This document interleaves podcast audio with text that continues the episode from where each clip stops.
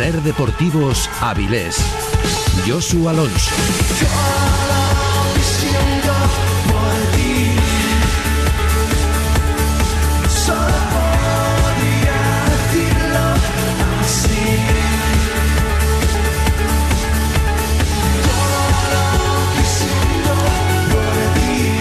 Verdad que qué gusto nos da cuando la gente es feliz y cuando se ilusiona con muy poquito, ¿eh? Con muy poquito. Pero qué bonito es traerlo a la antena de la radio. Como es bonito también contar historias de superación.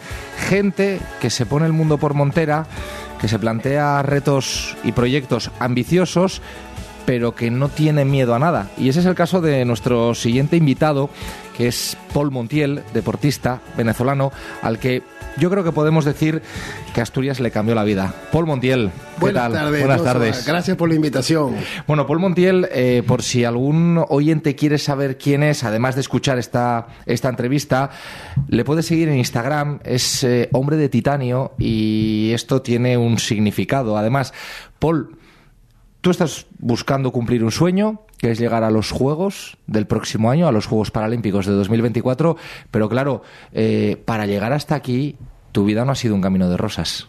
No, para nada. Primero, buenas tardes a, los oyentes y gracias a ti por la invitación y gracias Alberto por acompañarnos acá. Porque no estamos solos, también está Alberto, Alberto Domínguez, que es vicepresidente del eh, club Grupo Corbera de Remo, eh, que él también sabe mucho de todo esto. Alberto, buenas tardes. ¿Qué tal? Buenas tardes. Pues os agradecido de estar aquí. Y luego Alberto también nos contará todo lo que hace con, con Paul y lo que lucha y lo que pelea con él. Pero eh, eh, vamos a empezar por el principio. Lo que te decía, ¿no, Paul? Tu vida no ha sido un camino de rosas. Ok, yo te voy a hacer un resumen y, y guíame porque si me pongo a hablar aquí nos pueden pasar cuatro horas, ¿no?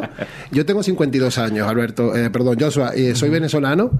Mis hijos menores son de madre asturiana.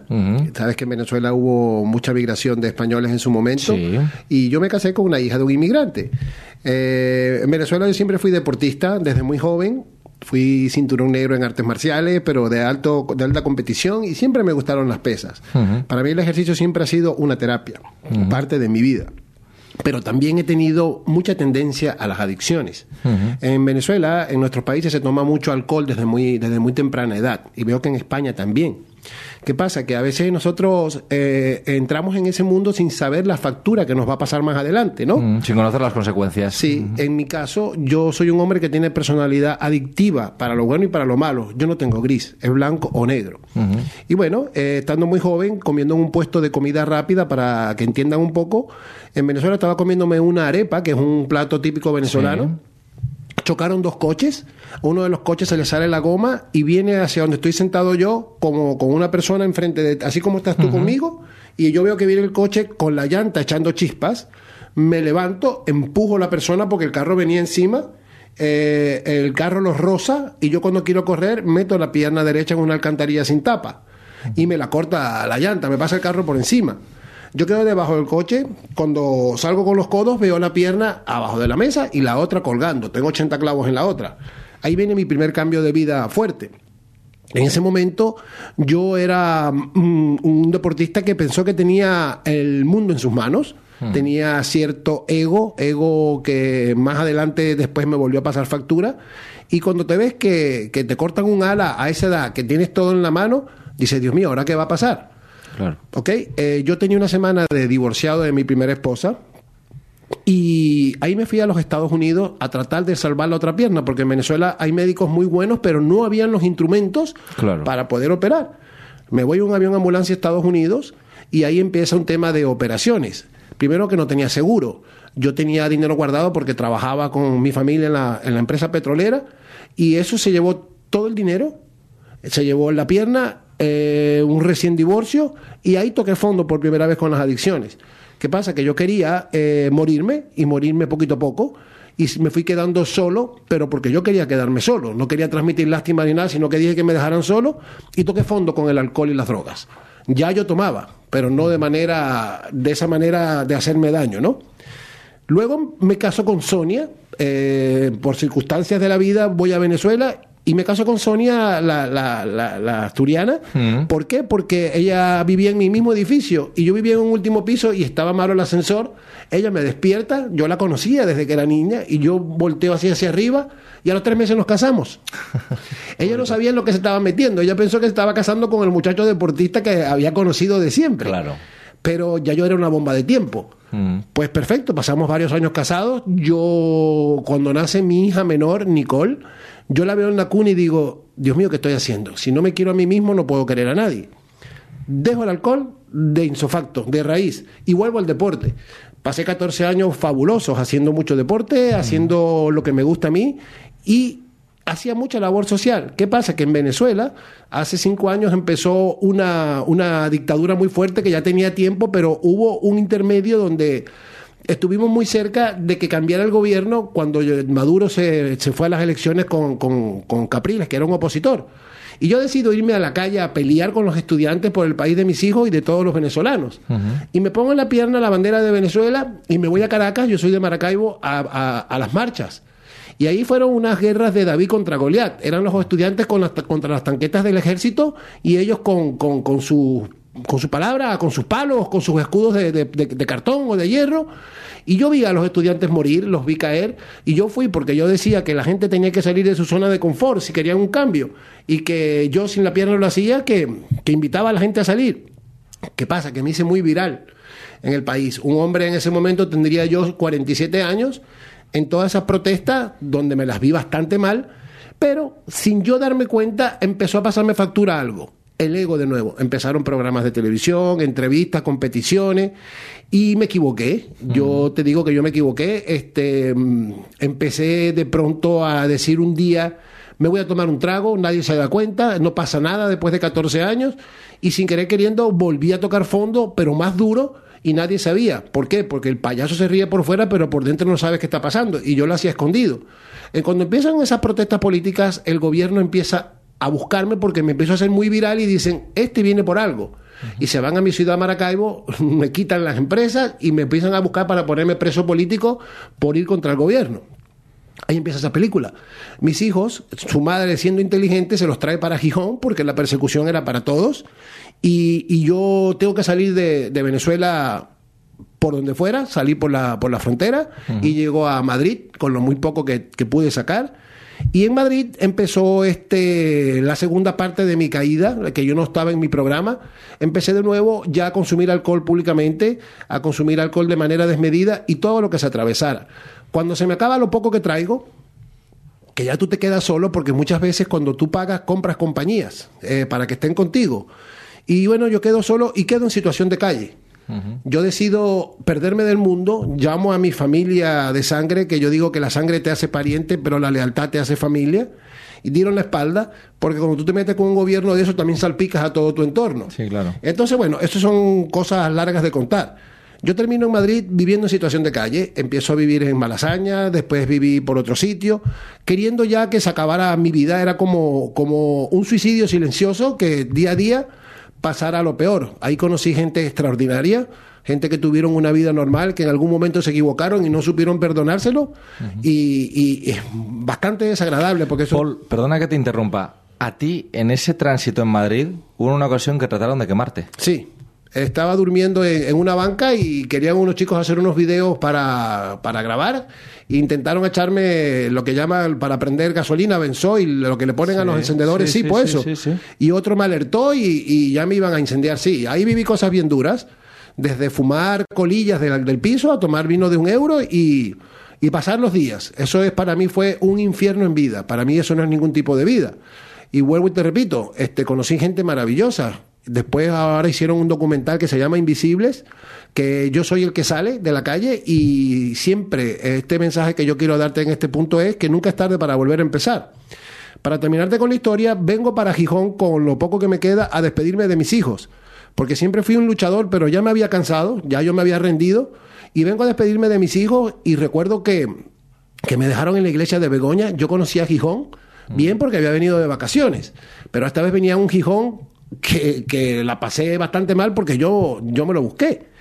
Bajaron mis hijos, me vieron con 30 kilos de más, una mochila, yo había perdido los documentos, todo se me había perdido, el móvil entre borrachera y locuras, y yo me puse a llorar cuando mi hijo me vio, porque nunca me había visto así. Y le digo a mi ex esposa Sonia, que hoy en día es mi mejor amiga, le digo, mira, eh, necesito despedirme de mis hijos. Me dice, Paul, pero ¿qué haces en Gijón? Yo tengo mi pareja, tú eres el padre de mis hijos, pero yo tengo mi vida. Y yo lo que quiero es dormir dos noches tranquilo. Entonces me dice ella, yo tengo un coche, lo estoy vendiendo, pero puedes dormir en el coche. No importa, yo quería un techo de como fuera. Entonces me voy al coche, los niños me llevan comida y yo no aguantaba la, la vergüenza, yo bajaba la cabeza porque nunca me habían visto así. Pero ahí empieza como un factor interno que, que dice, sí voy a salir. Yo le decía a mis hijos que me grabaron durmiendo en el coche. La madre vende el coche y me voy a, a dormir a un, a, uno- a un local que estaban ellos arreglando para abrir una tienda y me mudo un mes al local. Me dice, ya vamos a abrir. Pablo, su pareja en ese momento, en vez de, de- de- de darme la espalda, se portó sumamente bien. Un asturiano que hoy en día quiero muchísimo, es de las personas que más quiero. Se portó muy bien. Cuando ya voy a salir del local, porque lo van a abrir, me voy al albergue Covadonga. En el albergue Covadonga encuentras gente muy buena, pero también encuentras lo- lo- los albergues, lo peor de todo, de la calle, que se reúne ahí. Sigo con los vicios, cada vez acelerándolo más, tomando lo que hubiera y, y buscando el tipo de compañías que te acompañaban en eso, ¿no? Puras miradas tristes. Pero cuando ya voy, en, en- en el albergue te daban una semana, cuando ya voy de nuevo a la calle, porque ya tenía que ir, yo le pido un prestado, una bolsa de dormir, te hablo de esto y se me corta la garganta, ¿no? Eh, yo conocí una mujer en Venezuela haciendo labor social, que hoy en día es mi pareja, se llama Eileen Filardo. Eileen ese día, para que tú veas lo que es Dios también, llama a mi hijo y le pregunta por mí. Tu papá, que no sé nada de él, de las redes, nada. Mi papá está en esta situación. La mujer cogió un avión, se vino para Asturias, para Gijón, se reunió con Sonia y le dijo, tenemos que hacer algo. Entre ellas dos me fueron a buscar el día que salí y me dijeron, ¿tú te quieres curar? Y yo, sí, pero ¿qué me van a esperar? Porque en todo esto mi hija mayor no me hablaba por errores cometidos por mí y eso me flagelaba muchísimo, ¿sabes? Entonces ella agarraron, alquilaron una habitación, me mudé para la habitación, ahí pasé un mes, llamaron a, a Proyecto Hombre, centro de rehabilitación que hay en toda España, pero aquí en Asturias también está, y dijeron que no había cupo porque era 12 de diciembre y en diciembre estaba lleno. Bueno, al otro día llamó por teléfono un terapeuta y dijo, hay un cupo. Y yo me puse a llorar de la alegría sabiendo que me iba a internar. Bueno, entro en Proyecto Hombre hace, a ver, cuatro años. Cuatro años entro en Proyecto Hombre y desde el día que yo entro ahí, yo decido empezar desde el amor propio. ¿Cómo te hablo yo? Los dos primeros meses fueron en desintoxicación, desintoxicación, que fue en Gijón, y yo lo primero que pedí fue un gimnasio, porque para mí el ejercicio, como te dije al principio, Claro, es terapia. claro. Pido un gimnasio y empiezo a hacer ejercicio de cero. El músculo tiene, el cuerpo tiene memoria, pero me costó muchísimo, tenía muchos kilos de más. Pero día a día que fue pasando, yo fui superando cada vez un poquito más, un poquito más. A los dos meses nos pasan a la comunidad que eran Antromero. Y habíamos 40 personas peleando cada quien una batalla personal sumamente difícil. Cada quien tenía su- su- sus cosas bien duras, ¿no? Había otras gente que venían de Villabona, había otras personas con adicciones distintas al alcohol y la droga, pero muy fuertes. ¿Y qué pasa? Primera vez en la historia del mundo que hay una pandemia. Y, y más en un centro sociosanitario como eso, ¡paf! Y las condiciones que cambian. Los terapeutas no pueden ir como iban antes y se cierra mucho eso. Lo ideal ahí es que tú vayas saliendo poco a poco y vayas reintegrándote a la sociedad y que tus hijos te puedan visitar. Pues no, eso se acabó. Y yo digo, ¿qué hago? Yo voy a jugar a la película La vida es bella, a ponerme en la empatía y a ponerme en los zapatos del otro para entenderlo. Porque aquí estamos todos en condiciones complicadas. Así fue. ¿Qué pasa? Que yo en todo momento, después de que me poníamos a hacer las labores de la casa, cuando a mí me ve el director, que es muy amigo mío, me dice, como te falta una pierna, te ponemos en la recepción a contestar el teléfono. Y yo, ¿qué va? No, no, no, no, en la recepción no. A mí me pones a hacer lo que hace todo el mundo, que era volver a recuperar hábitos, horas de limpieza, como Karate Kid, limpiar sobre limpio, en pura cera, para que pudieras pensar, lavandería, cocina. Y eso se acababa tarde, a las 8 de la noche, pero era el tiempo que tú podías pensar y empezar a, a- a- a ver qué es lo que tú querías cambiar. Y yo le pregunto, ¿dónde está el gimnasio? Me dice, ¿vas a ir hasta ahora? Sí, hay una escalera, yo voy a ir. todos los días al gimnasio hasta que la doctora lo clausuró por la misma pandemia. Y yo empiezo después a hacer ejercicio con los mismos internos, lo montaba en la cama y subía a la cama en los andamios, en los baños, pero cada día que pasaba yo iba recuperando el, ojo del tigre, el eye of the tiger, y, y ahí te hablo yo de un ego bueno, no el malo, el bueno interno que dice, tú estás hecho de esto, vamos a salir de esto, que te están esperando y parece mentira, ese año sabático que nos regalan al mundo con una pandemia, hablo de regalan porque yo le saqué provecho a, esa pandemia. ¿Sabes? Yo no sabía qué estaba pasando afuera, sabía que había mucha gente encerrada, pero yo, yo decidí cambiar. Un terapeuta me dice, ¿qué hace un hombre como tú aquí? Y yo le dije, mira, yo vengo a recuperar mi esencia, vengo a perdonarme y vengo a aceptarme. Y a dejar de pensar en ayer y en mañana. Porque me castigaba tanto que yo decía, ¿y si yo hubiera o qué voy a hacer y te pierdes lo más hermoso que hay, que es el presente. Ah. El pasado es historia, el futuro es incierto y el presente es un regalo. Empieza ahí. Entonces, los mismos internos, al verme a mí, empiezan como a mirar las miradas de antes a la defensiva, a, cambiarlas por respeto. Hice buenos amigos. Lamentablemente, muchos al salir volvieron a recaer. Mm. Pero entre ellos había un, campeón de, Asturias de, de kickboxing y de boxeo. Y yo le dije, ven a entrenar conmigo y después que entrenemos yo quiero que vayas al ring y yo voy a estar en tu esquina. Y eso va a pasar el mes que viene. O sea, hubieron historias también bonitas. Salgo de allí, mis hijos me van a recibir y salgo como nuevo, salgo a los 50 años y 49 tenía en ese momento, hoy 52, salgo con ganas de comerme el mundo, de volver a empezar, pero desde el amor propio. ¿Y qué pasa? Que ahí también adentro, cuando viene la pandemia, nos prestaban el móvil cinco minutos para hablar con la familia y yo veo mm. que había un reto físico de la revista Mengel. Y le pregunto al director que si me puedo inscribir, que es como mantenerse en forma en pandemia. Y se inscribieron 10.000 personas y yo quedé entre los 10 finalistas, dentro de las condiciones que habían. Yo manejaba los almacenes de comida y de limpieza y él me dijo, bueno, pero aquí no, te, no tienes un chef para ti y se come muy bueno, pero cachopo, cosas pesadas. Y cocinábamos nosotros mismos, entonces me dejaba comerme el atún y los huevos y yo me puse en buenas condiciones. Acuérdate que la motivación no es permanente, no todos los días estábamos motivados, es la disciplina lo que te va a llevar al seguro. Te comento todo esto porque luego salgo de ahí y salgo haciendo lo que me gusta, que es demostrar con el ejemplo y con coherencia de que nunca es tarde para volver a empezar y que el deporte para mí es fundamental. Yo creo que en tres años Nunca he parado de hacer ejercicio hasta ahora que estoy con Alberto eh, en esto del sueño olímpico, sueño paralímpico, que luego Alberto te contará un poco que yo digo que las cosas no son casualidades, sino que son causalidades. Yo tenía un romance escondido con el remo, fui para, para, los, para, para el Sella con mi hija y ella me decía el año pasado, pero papi, ¿por qué vas tan rápido? Y yo le decía, porque aquel me va a quitar el bronce y aquel me va a quitar la plata. Y yo decía, pues no puede ser, porque también hice atletismo adaptado y quedé campeón nacional de España en las mestas en lanzamiento. Pero me molestaba mucho el brazo y dije, esto no, esto no va conmigo. Y yo tampoco tengo mucha edad para estar escogiendo, sino lo que marca. Cuando llamo a Alberto, Alberto me dice, si me hubieras llamado para decirme que quieres ir a los, a los Olímpicos normales, yo me hubiera reído y te hubiera dicho, ¿tú crees que esto es así de fácil? No, señor. No, Alberto, pero es que yo quiero remar con ustedes porque yo quisiera ver la posibilidad. Me dice, pásate por aquí. Y sin querer queriendo, ya llevamos aproximadamente mes y medio. Fuimos el fin de semana pasado a un campeonato de remo indoor en... En Orio. Sí, Alberto me prestó una máquina que tiene él de remo indoor y me la puso en la casa y me dijo, esta es mi apuesta para ti. Vamos a ver si te vas a implicar. Y realmente yo no he parado, voy a dejar mi vida aquí y aquí estamos. Aquí lo que se trata es de, decir que vale la pena ser felices. Y ser feliz es una decisión y tiene que empezar desde nosotros mismos. Dame un segundo, Paul, porque eh, antes eh, eh, veía cómo, Alberto observaba. Alberto, ¿cómo es Paul? Paul es una persona intensa.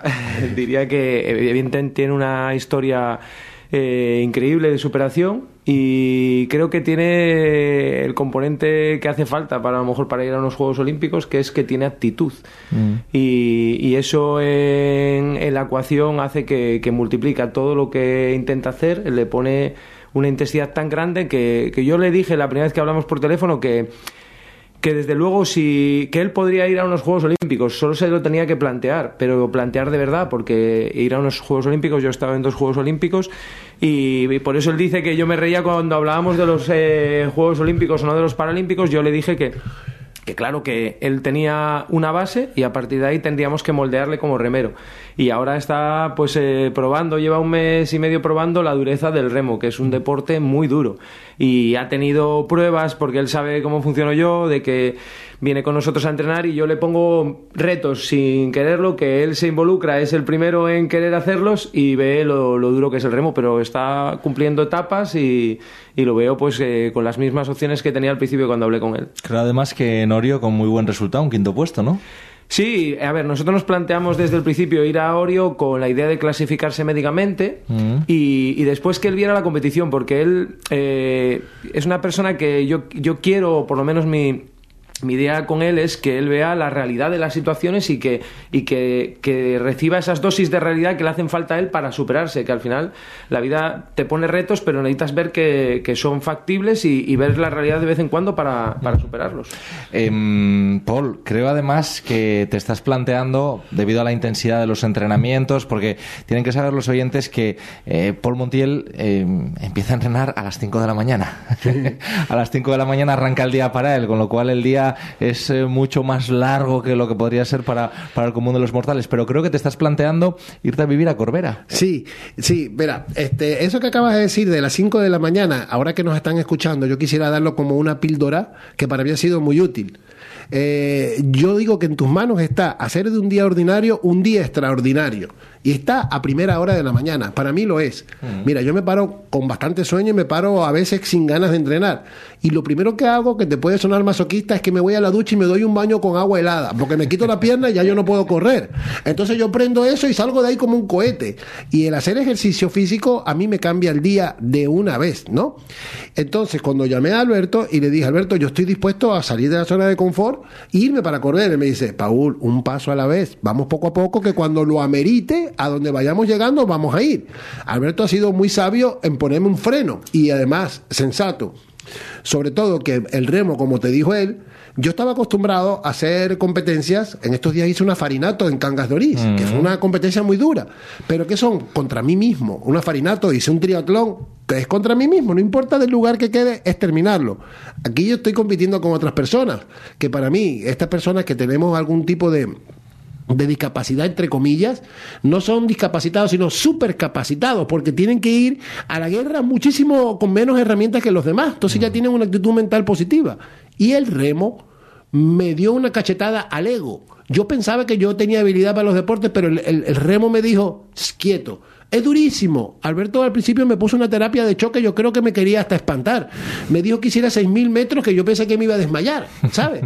Entonces, esto ha sido como un reto distinto sobre todo, perdón, estoy con, con, Alberto y, y, la familia de Corbera que me ha tratado con muchísimo cariño que también es un club que viene con las uñas empezando de nuevo y, me encanta la alianza que siento porque siento que ellos apostaron a mí y que yo apuesto también a que vayamos juntos en este camino. Pues lo tenemos que dejar aquí, nos hemos quedado sin tiempo, pero no dejéis de meteros en Instagram en la cuenta Hombre de Titanio, donde vais a poder ver todo lo que hace Paul Montiel y si algún patrocinador nos está escuchando, alguna empresa, siempre puede apoyar a un venezolano casi asturiano que pelea por ese sueño paralímpico de París 2024. Alberto Domínguez, vicepresidente del Grupo Corbera de Remo, gracias por haber estado en la radio. Muchas gracias a vosotros por darnos visibilidad a este deporte tan minoritario. Paul, te seguimos la pista de cerca. Nos vemos. Un abrazo. Muchas gracias a ti.